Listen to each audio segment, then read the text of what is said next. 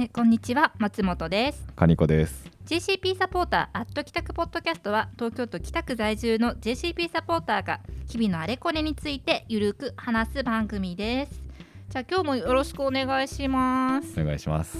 はいえっ、と参院選まずはお疲れ様でしおた疲れ様でした。ね7月10日、えー、と投票日っていうことでで東京都ではめでたく山添拓さんが当選ということでめでたく。ね本当に本当にね嬉しいです。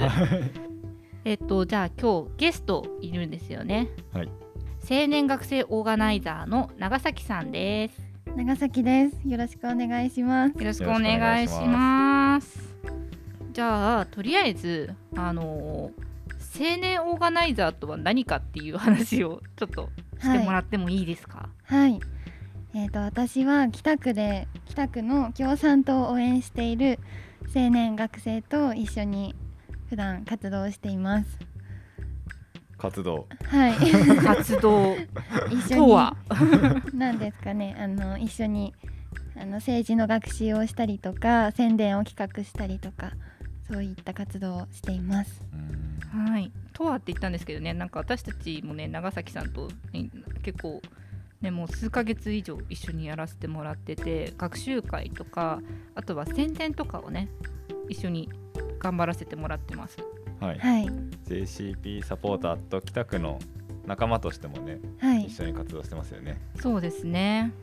とても心強い仲間です。実はここまでね、ちょっと白々しく話していましたけれども、ね、もうね、仲良しですよね。そうですね。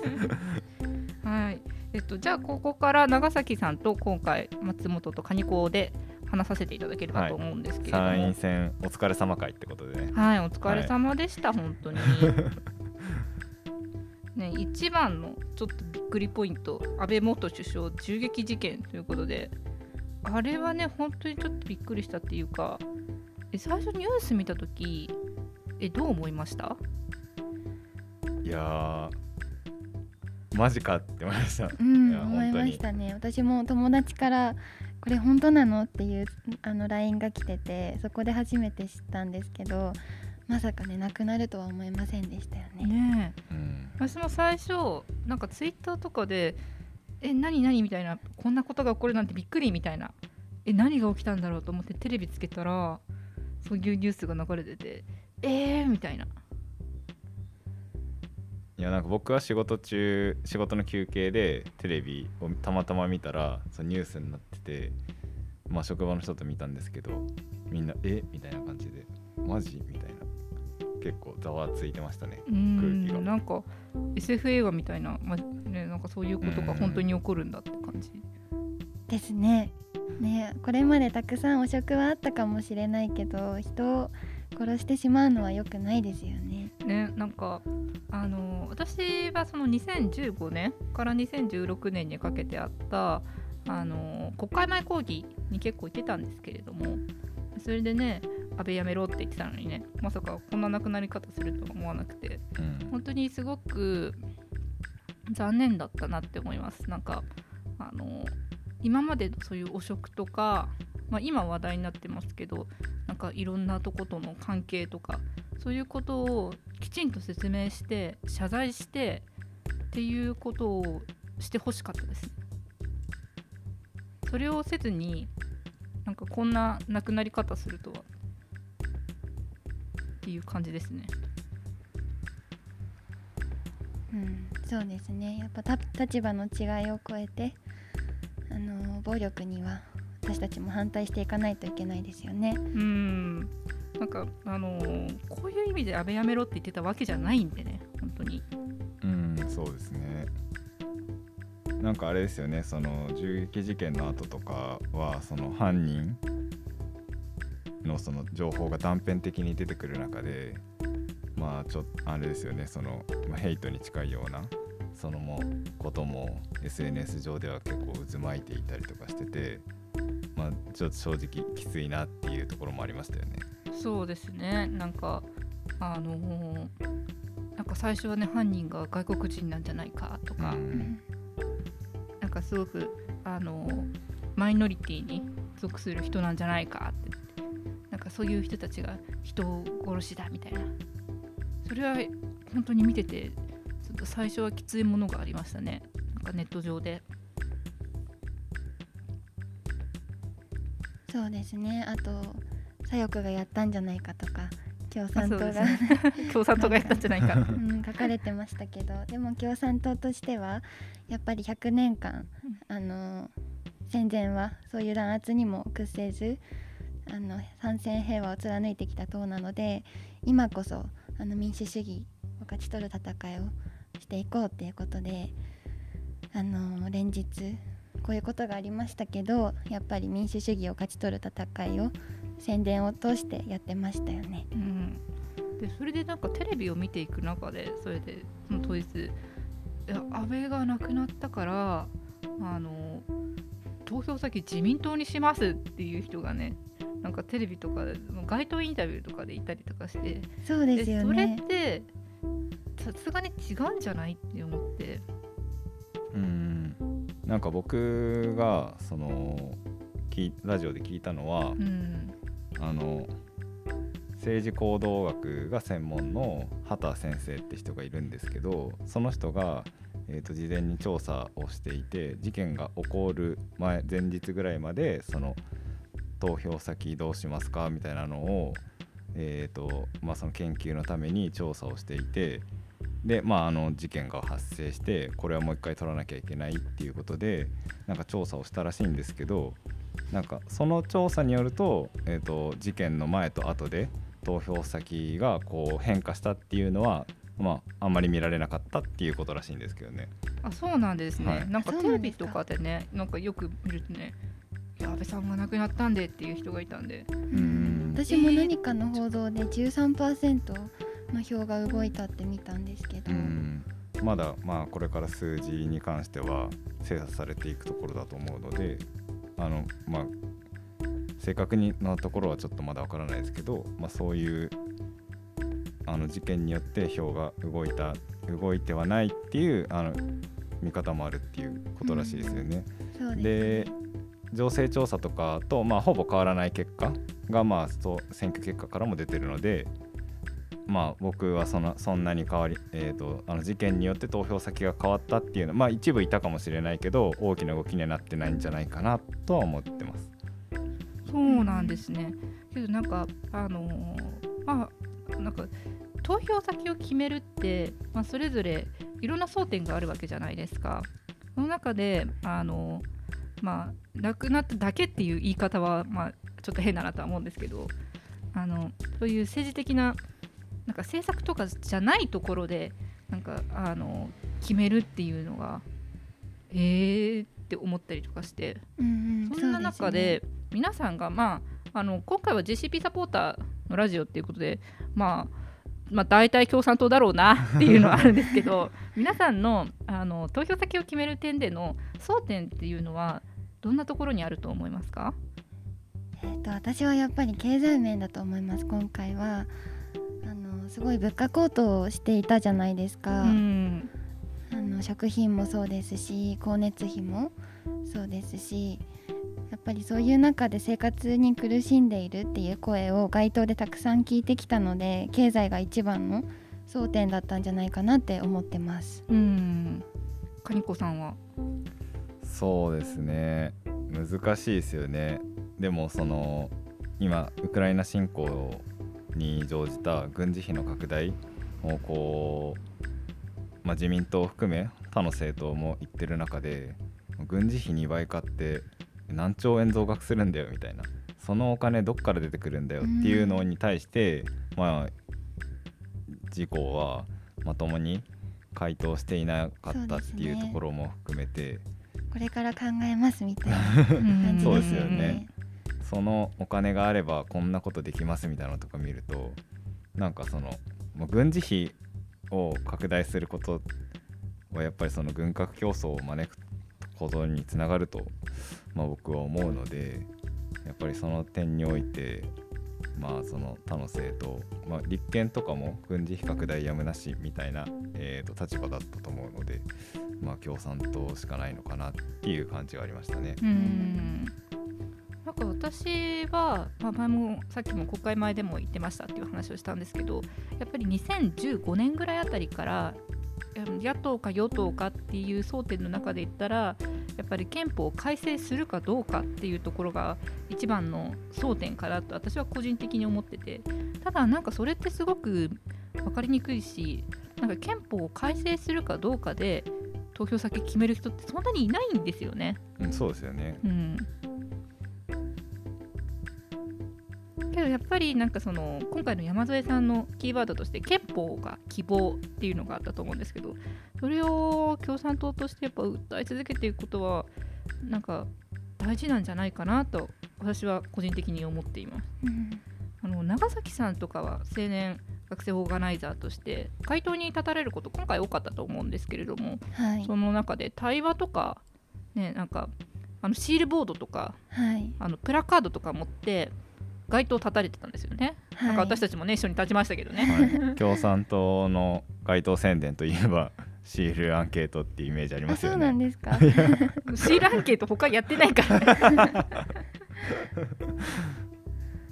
あえー、とまず今回はこのシールアンケートの内容は消費税高いと思いますかっていう質問で高いと思うか高くないと思うの2択あとわからないの3択だったんですけどこの6月から7月9日まであの宣伝を続けてきて350名以上の方がシール貼ってくれたんですね。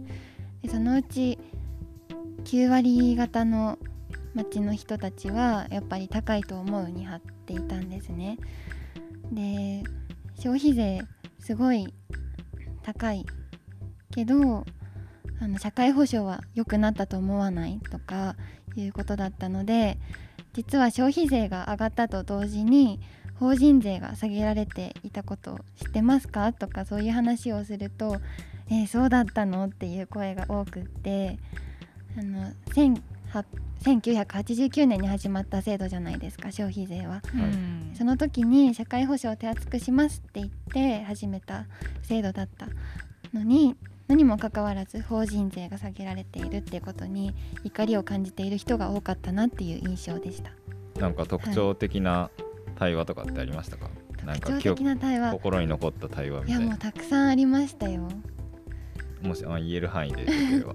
言える範囲えーとまあ今回はその私たち消費税に関するアンケートをやっていたのであの令和新選組も消費税廃止を言っていたじゃないですか、はい。なのでやっぱ消費税を下げてほしいっていう思いがある人は結構もう令和新選組に投票してきたよとか言われたんですね。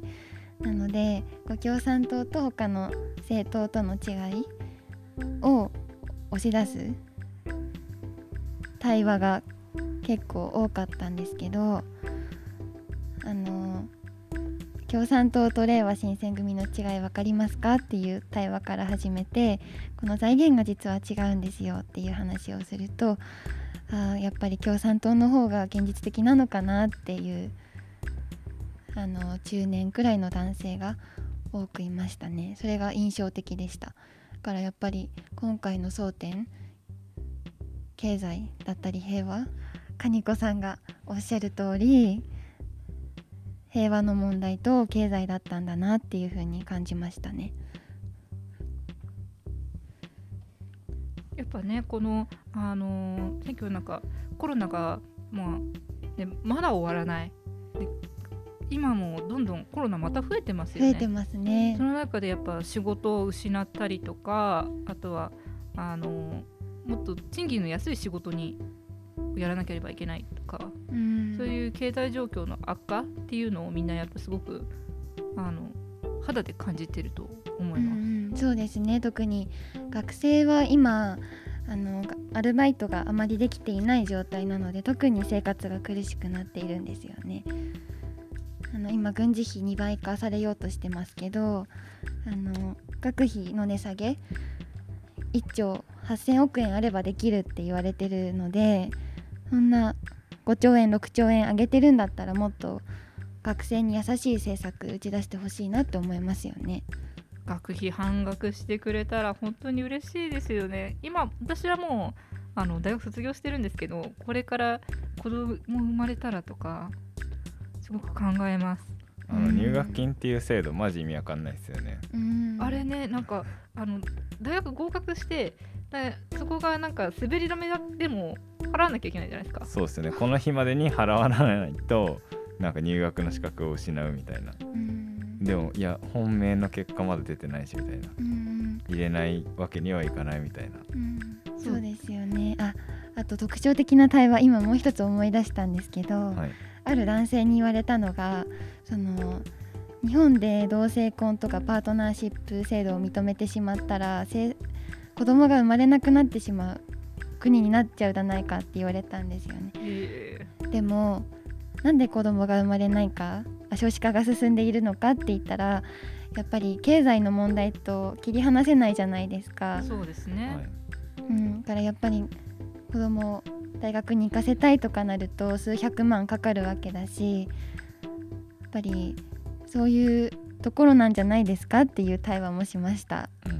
うん、正直今これあの話してるの皆さん、まあ、20代30代前半とかですけどなんか将来子供欲しいっていう話になってもけどお金かかるよねっていう話にも絶対なるっていうかお友達と話しててもみんなそうじゃないですか？どうですか、んいや結構そうですよね。そのもう2人で生きていくだけで結構時間的にもお金的にもいっぱいいっぱいなのに、子供ってなるとあまり想像できないしなんか例えば保育園とか預けられなかったら仕事どうすればいいのとかうん。思う考え始めるとなんかそんなに簡単な話じゃないですよね。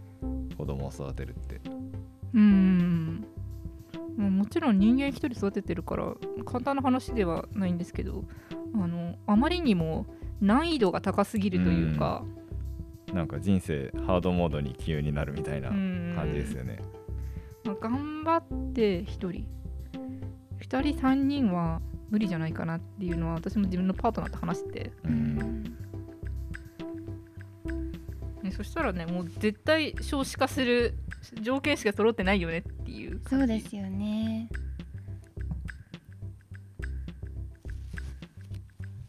そんな対話内容だったと思うんですけどあの主に赤羽駅王子駅あたりですか？対話してたのはそうですね。北区では赤羽駅王子駅でやってましたね。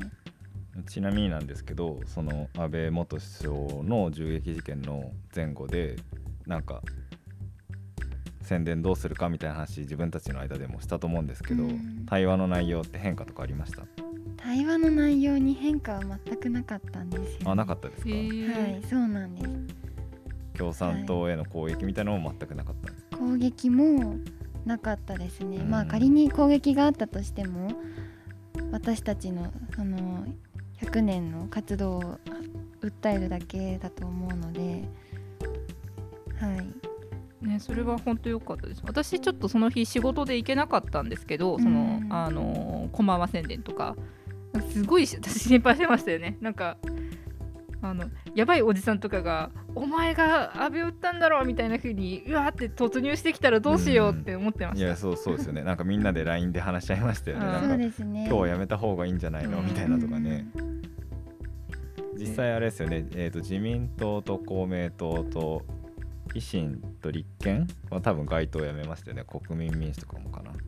そうですね。はいそうですよね。で共産党と社民党？はいと令和を続けたのかな確か。ああれ令和も続けたんですね。あいやそうちょっと正確なところ忘れましたけど、まあ、とにかく共産党は街頭宣伝続けたんですよねあの日も、はい。続きましてやっぱり国民がこの混乱している状態でで私たちが対話で宣伝で国民を励ましていかないといけない。っていう立場で民主主義を守っていこうっていう立場で宣伝を行いました。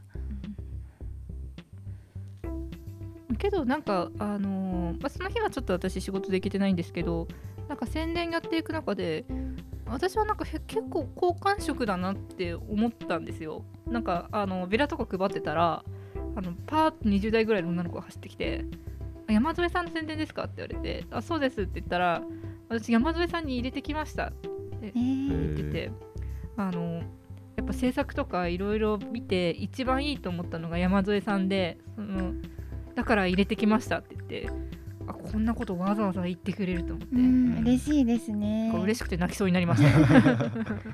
お二人はどうでしたか？今回宣伝をしてみて。えー。楽しかったですか？宣伝は。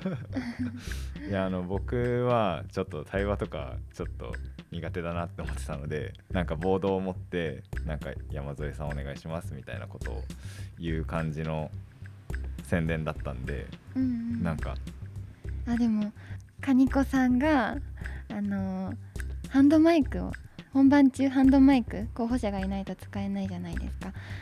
でもそれでもあの肉声であの共産党の政策を訴えている姿にすごく感動しました。ありがとうございます。そうこれあの構成法の謎なんですけど聞いてる皆さんに一応解説すると 何でしたっけなんか候補者がいないところではマイク使っちゃいけないんでしたっけ？はい。っていう謎の法律があるんですよね。謎の法律がはい。けど肉声なら OK っていう謎の法律なんですよ。なんで僕は地声でこう頑張ってましたよね。山添さんお願いしますみたいな感じで。山添さん拓をよろしくお願いしますって、はい、山添拓に託してくださいって言ってました。拓一択で。拓すごい響いたと思いますね ん。なんかただ単純に名前を言うだけじゃあんまりあれかなと思ったんでなんでなんか軍事費2倍か許しませんみたいな、なんか原稿みたいなのがあったんでそれをもとに僕も喋ったって感じですかね、ああいうのがあるんだったらなんか使ってみんなで生かしてやった方がいいですよね。うん。そうですね。ね結構ねなんかビラも受け取りが私良かったなと思って。それは松本さんが うまかったです。あ本当ですか、はい。やったー。すぐもうなくビラがなくなって ビラどこですか？みたいな23回ありましたよね。あありましたね なんか長崎さんびっくりしましたよ。なんか松本さんビラ配るのうまいみたいな。ビラビラ配るの下手そうに見えて コツとかあるんですか？あなんか昔ねそういうバイトをしてたので、あー、はい、単純にね。旅行会社のチラシとかですか？いやーなんかねあの時はね謎のバイトだったな。なんかあのー蚊取り線香の試供品を配るっていうバイト。そんなのある？あるあるあるあるある。あの めっちゃはける。はいそんなわけでけどね私たちもね頑張りましたよね。あの事務所とかそんな目立つところじゃないですけどあの街頭宣伝したりとかあとは全国配布って言ってお家それぞれにねポストにビラ配ったりとかでさらに、えっとまあ、小島前結構前の話に戻るんですけれども山添さん呼びましたよね。呼びました。はい、まさか本当に来てくれるとは正直思ってなかったですけれども。うん。なんか呼ん呼んだら来る政治家ってなんかスペースで呼ばれ 呼ばあれてね。呼ばれてましたね。あの皆さん本当に本当に呼んだら来るんですよ。私たちもちょっとね信じてなかったですよね。はい。呼んあ本当に来るんだって思って。はいいや普通に来まししたかねも呼んだら。言ってなんか結構、まあ、コロナ対策っていうことで、あのーまあ、山添さんとトークショーみたいなっはい。ていうのでなんか、まあ、若い人限定っていうそういう、ねイベントを開いたんですけれどもで来た人を含めて、えーまあ、登壇者含めて20人ぐらいですか？もっといなかった。そうですね。そうでしたね。20ぐらいですよね。人ぐらいですかね。グループに分かれて直接山添さんと話せるような内容にしましたよね。ね。あの結構豪華でしたよね。そうですね。20今人ぐらいで今思うと山添さんの話聞けるっていう。貴重な機会でしたね。そうそうすごい貴重な機会。そんな少人数のイベントに本当に来てくれるという感じ。しかもなんかあの私当日司会やってたんですけど、はい。あのじゃあこのあの時間で2分ぐらいであの自己紹介お願いしますって言うと本当にきっかり2分に収めてくるんですよ。うん。すごい。で。ここのトークは5分ぐらいでみたいな事前のあの話をすると本当にきっかり5分でまとめてくれるんですよ。しかも少しあのハプニングがあったじゃないですか、うん。質問者の声が届かないみたいな。あ迅速な対応をしてくれたとのことでしたが。あそうですね。なんかそのズームの参加の方もいらしてでその質問者がちょっとマイク届かなくってズームの方の質問あ違う。会場の方の質問会場の方が質問するのに Zoom の参加者に聞こえるようにマイクを通して喋ってもらえればよかったんですけど準備が足りなくってそれができなかったんですけど Zoom の方にも配慮して山添さんが会場の方の質問をこう要約した上で回答してくれるっていうもナイスプレー。う天才だよ。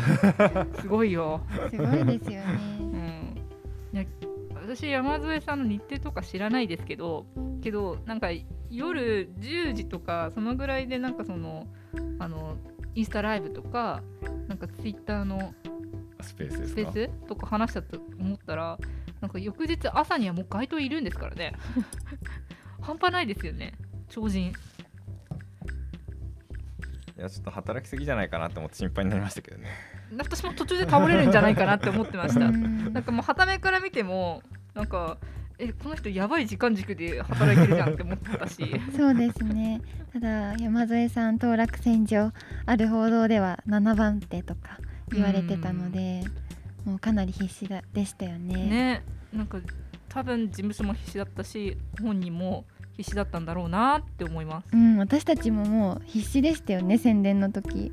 うんいや正直なんかもうちょっと情勢調査とか上に来るんじゃないかなって思ってたら普通に6番目7番目ぐらいな情勢報道出て、うん。あれ？みたいななんかもうちょっとあれ頑張んなきゃだっていう感じでしたよね、うん。結構みんなそれでやばなりましたよね。う んじゃあそんな感じでまたちょっとあの後編に続けていきたいと思うのでもしよろしければこのまま聞いてくださればと思いますはいじゃあちょっと一回ここら辺で締めたいと思います、はい皆さんよろしいですか？はい。はいはい、ありがとうございます。